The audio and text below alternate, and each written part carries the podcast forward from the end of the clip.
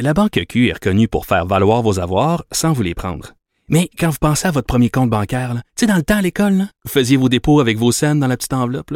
Hmm, C'était bien beau. Mais avec le temps, ce vieux compte-là vous a coûté des milliers de dollars en frais, puis vous ne faites pas une scène d'intérêt. Avec la Banque Q, vous obtenez des intérêts élevés et aucun frais sur vos services bancaires courants. Autrement dit, ça fait pas mal plus de scènes dans votre enveloppe, ça. Banque Q. Faites valoir vos avoirs. Visitez banqueq.ca pour en savoir plus. Le retour de Mario Dumont. Joignez-vous à la discussion. Appelez ou textez 187 Cube Radio. 1877 827 2346. On va parler politique avec Emmanuel Latraverse. Bonjour Emmanuel.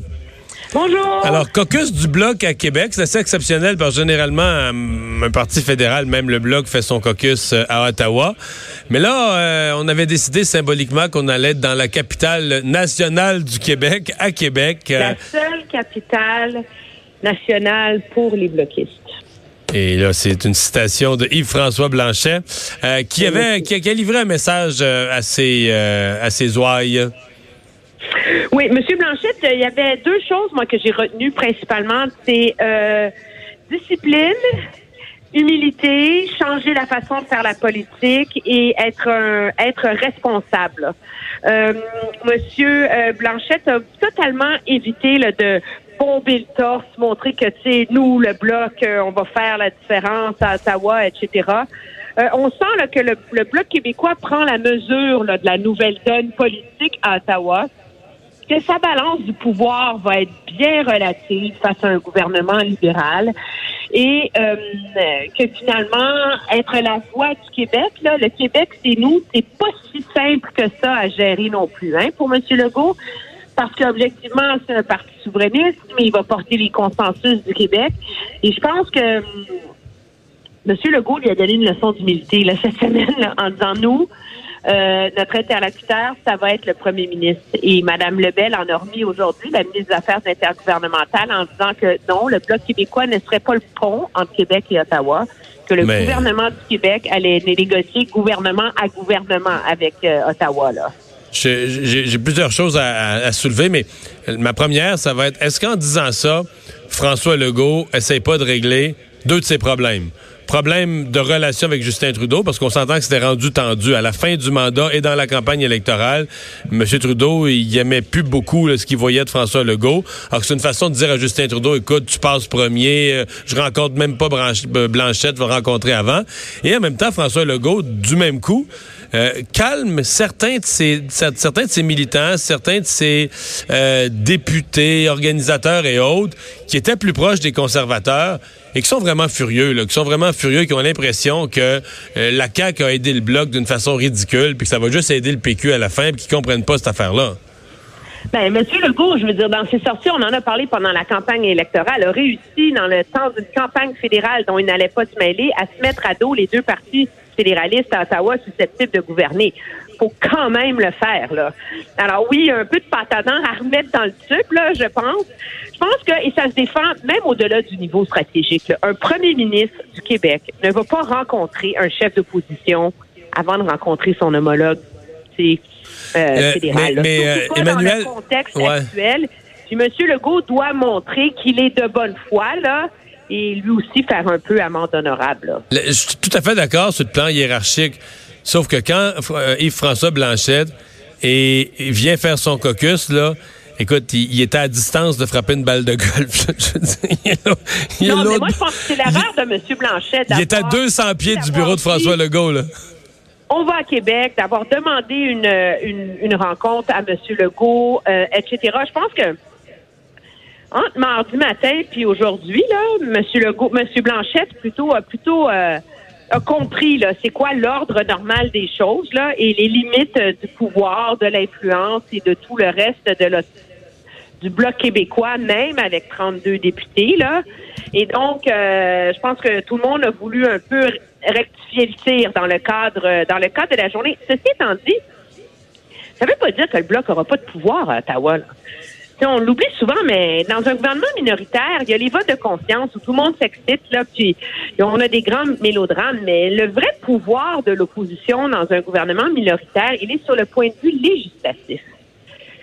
c'est pas autour des votes de confiance là où on fait les gros compromis puis on baisse les bras. C'est sur réussir à convaincre le gouvernement d'amender des projets de loi.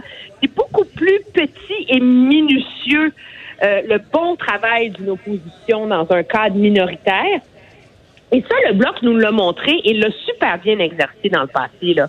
Donc, il y a plein de façons, je pense, dont le bloc peut tirer son épingle du jeu euh, à, à, Ottawa là, dans le contexte minoritaire, mais il peut pas s'imaginer qu'il va faire penser pencher la balance. On a entendu M. Trudeau hier qui disait sur les changements climatiques, je serais content de travailler avec le bloc. Tu sais? Ben, quand le bloc est d'accord avec lui, pas de problème. Ben, ben non, mais c'est ça, c'est pas trop difficile. Mais le premier test pour le bloc, il va venir vite. J'ai été surpris que M. Euh, Blanchette ait dit quelque chose aujourd'hui. Il a dit que lui, il voulait que le Parlement soit rappelé avant Noël parce qu'il fallait que l'argent soit donné, voté pour les producteurs agricoles avant Noël. Euh, il va faire quoi, M. Legault, euh, M. Blanchette, plutôt, si euh, on a un discours du trône, bon, blabla. Puis après ça, le seul vote sur des enjeux budgétaires, c'est les baisses d'impôts de Justin Trudeau pour la classe moyenne. Il va voter contre. Les baisses d'impôts pour toutes les familles québécoises, là, qui touchent particulièrement les moins nantis. C'est là que la C'est un bon point. pour les partis d'opposition en situation minoritaire. C'est facile hmm. de, de, de, jouer euh, la bravade face au gouvernement, mais l'opposition aussi là, va avoir des choix difficiles à faire. Là. Ouais.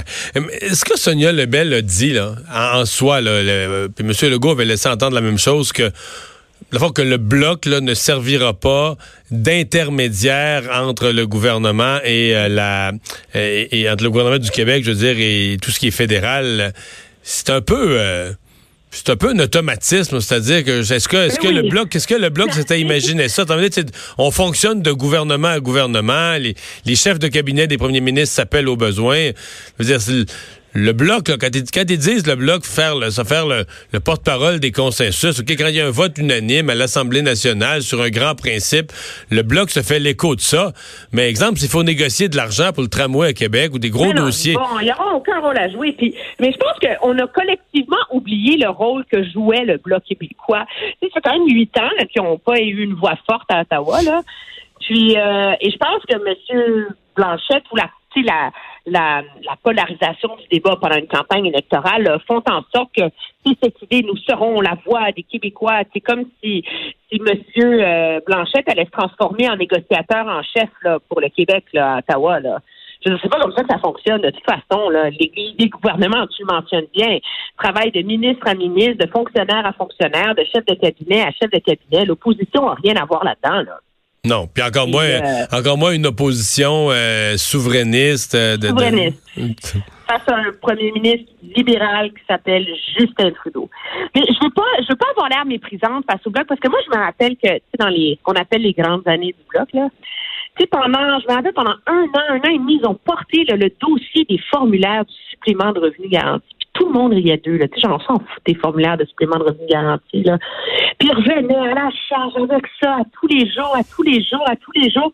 Puis finalement, là, ils ont gagné cette bataille-là. Puis ils avaient raison. Sur, ils avaient raison sur le fond. Là. Je me souviens. Raison.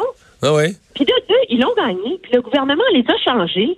Puis maintenant, euh, une fois que quelqu'un l'obtient, il n'y a plus à réappliquer. En tout cas, toutes les règles ont été simplifiées. Je veux dire, ça, là, c'est pas. Euh, ça passera pas dans dans l'histoire. C'est pas c'est pas spectaculaire. C'est pas euh, j'ai fait réécrire le budget. imagine le nombre de vies de gens démunis au Québec que ça a changé ça. Mais ça, ça prend de la patience, là, tu sais. Ça, ça prend de la recherche, ça prend la discipline d'une opposition bien organisée. Donc, on parle de gain pour le Québec, c'est bien. Moi, je pense que ça va dépendre de comment M. Blanchette organise son bureau, comment est-ce que ces nouveaux députés sont minutieux, se révèlent être forts et savent trouver des enjeux sur lesquels ça vaut la peine de mener la bataille. Parce que tu peux gagner, tu peux convaincre le gouvernement de faire des changements. Alors, c'est pas les batailles idéologiques qui changent la vie des gens, hein. C'est les batailles sur, sur les faits, sur les choses concrètes. Et ça, c'est quelque chose sur lesquels le Bloc, dans le passé, était ultra efficace. Et je pense que si M. Blanchette veut s'inspirer de comment être une bonne opposition, là, les années du CEP, là, moi j'appelle ça maintenant la doctrine du CEP. il y aurait un, bon manuel euh, d'utilisation à lui offrir. Là. À suivre. Merci beaucoup, Emmanuel. Ça me fait plaisir. Au revoir. Et on va continuer avec euh, Vincent. Vincent, dans les nouvelles, euh, il y a, pendant qu'on était en émission tantôt, une nouvelle qui est sortie du DPCP concernant le procès Zampino. Oui, un dossier dont, évidemment, euh, qui avait eu un développement assez majeur euh, dans, dans les dernières semaines. Euh, voilà que le directeur des poursuites criminelles et pénales porte en appel l'arrêt des procédures contre Frank Zampino, donc l'ex-président du comité exécutif de la Ville de Montréal. Euh, C'est des informations qui ont été confirmées à TVA Nouvelle, à notre collègue, donc ce, Yves Poirier, excuse-moi, porte-parole du DPCP, donc il lui a confirmé que l'appel avait été déposé mardi à la Cour d'appel. donc, on se souvient, le 30 septembre dernier, juge Joël Roy qui avait ordonné l'arrêt des procédures à cause du dossier de, de, de l'écoute électronique. Là. Donc, ils avaient épié illégalement euh, les bon Frank Zampino et les autres co-accusés. C'est ce qu'avait fait l'UPAC. Euh, l'homme de 60 ans lui est accusé comme de complot, fraude, abus de confiance euh, dans le code de l'enquête fronde. Et euh, les autres co-accusés, eux, avaient fait savoir assez rapidement qu'ils allaient faire la même chose, là, demander un arrêt des procédures. Alors, euh, ben ça, ça, ça prouve que ce dossier-là n'est pas terminé on ira en appel. Est-ce que euh, le DPCP a des bonnes chances? Euh, ça reste à voir. Et finalement, euh, un sondage aux États-Unis qui vient intervenir dans la course démocrate, nous donner un portrait à ce moment-ci. Oui, parce que euh, on surveillait dans les dernières semaines la montée de, euh, de, de Mme Warren, Elizabeth Warren, dans les sondages par rapport à Joe Biden qui avait été longtemps favori. voilà qu'un autre sondage va dans le même sens. Quoi qu'il y en a d'autres qui vont pas là, mais le dernier sondage euh, qui a été publié aujourd'hui montre qu'Elizabeth Warren serait rendue à 28% d'appui versus 21 pour Joe Biden. tandis qu'un autre sondage Real Clear Politics qui compile plusieurs données mais lui quand même encore Joe Biden en tête. Euh, Bernie Sanders, qui avait dû quitter un peu la course, on sait parce qu'il avait été hospitalisé au début du mois. Qui semble vouloir euh, revenir là. Oui, sans vouloir revenir, il va plutôt bien. Il est quand même à 15% selon ce sondage-là, devant Pete Buttigieg à, 10% Mais est-ce que la montée d'Elizabeth Warren euh, va se poursuivre dans les prochains mois? Ça se peut. On sait que Biden, on en a beaucoup parlé, pas toujours pour les bonnes raisons avec le dossier de Donald Trump. Alors, ça donne peut-être une, une opportunité à Elizabeth Warren dans l'autre course qui est loin d'être finie chez les démocrates. Effectivement. En rappelant que Vincent était aujourd'hui au Salon de l'habitation au Stade olympique. Euh, c'est là que euh, je serai avec lui demain, donc notre émission de demain, vendredi, euh, vous parviendra du Stade olympique. Merci Vincent. Merci à vous d'avoir été là. Euh, on se retrouve demain, 15h. Pour écouter cette émission, rendez-vous sur cube.radio ou téléchargez notre application sur le Apple Store ou Google Play.